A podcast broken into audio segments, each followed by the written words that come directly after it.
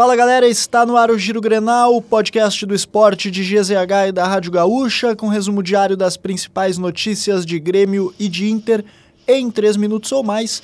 Eu sou o Nicolas Lira e hoje comigo aqui Esther Fishborn. Tudo bem, Esther? Tudo bem, Nicolas? Mais uma semaninha aí começando. É verdade, segunda-feira, 9 de outubro de 2023. Vamos começar com o lado vencedor do Clássico Grenal, o Inter. Vamos falar de Inter. Quem ficou com a vitória no Grenal 4-4-0 foi o Colorado. Na tarde deste domingo, o Inter dominou as ações da partida, venceu por 3 a 2. Os gols foram marcados por Valência, Wanderson e Alan Patrick. Do lado azul, João Pedro e Soares também anotaram. Com o resultado, o Inter ganhou fôlego na parte de baixo da tabela, subiu para a 12 posição no Brasileiro com 32 pontos. E após a partida, o técnico Eduardo Cudê fez questão de destacar a justiça na vitória do Inter sobre o rival.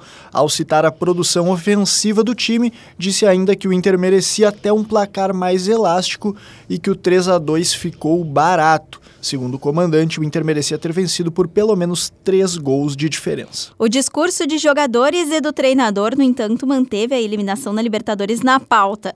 Cudê voltou a lamentar o resultado negativo diante do Fluminense ao classificar a derrota como injusta.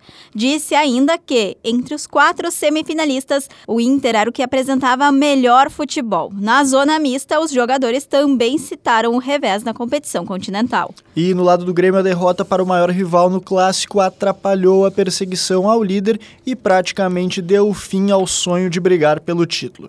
Isso porque na mesma rodada os cariocas venceram o clássico contra o Fluminense por 2 a 0 e abriram 11 pontos. O líder chegou a 55 na tabela. Já o Grêmio segue na terceira posição, ainda na zona de classificação para a Libertadores. E não foi só na tabela que a derrota impactou.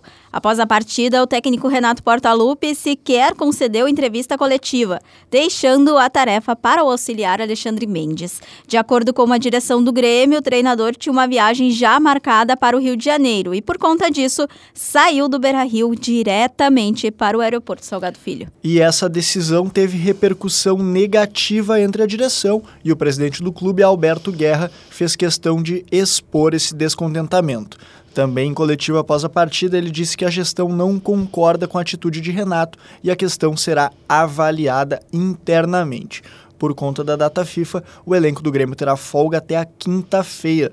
O próximo adversário do Grêmio é o Atlético Paranaense no dia 18 na Arena.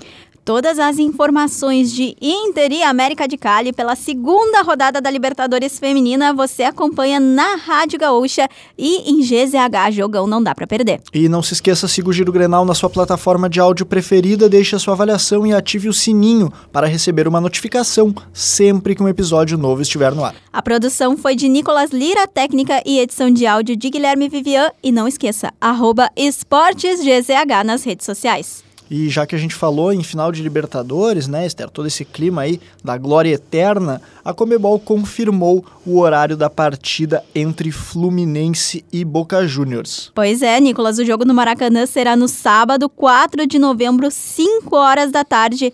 Feriadão com Libertadores? Quem que leva aí a taça, Esther? Vamos apostar no brasileiro, será? Vamos, eu vou de Fluminense. Vou de Fluminense também.